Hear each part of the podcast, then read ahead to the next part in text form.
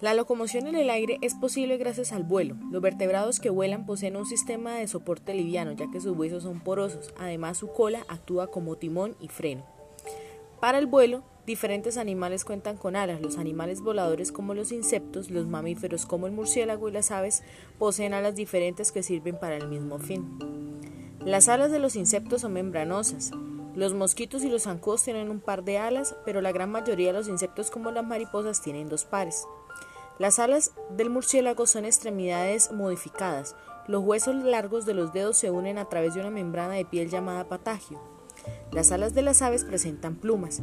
Las plumas son estructuras en forma de hoja que dan origen a una red liviana y resistente que cubre el cuerpo del ave y le permite mantenerse a flote en el aire.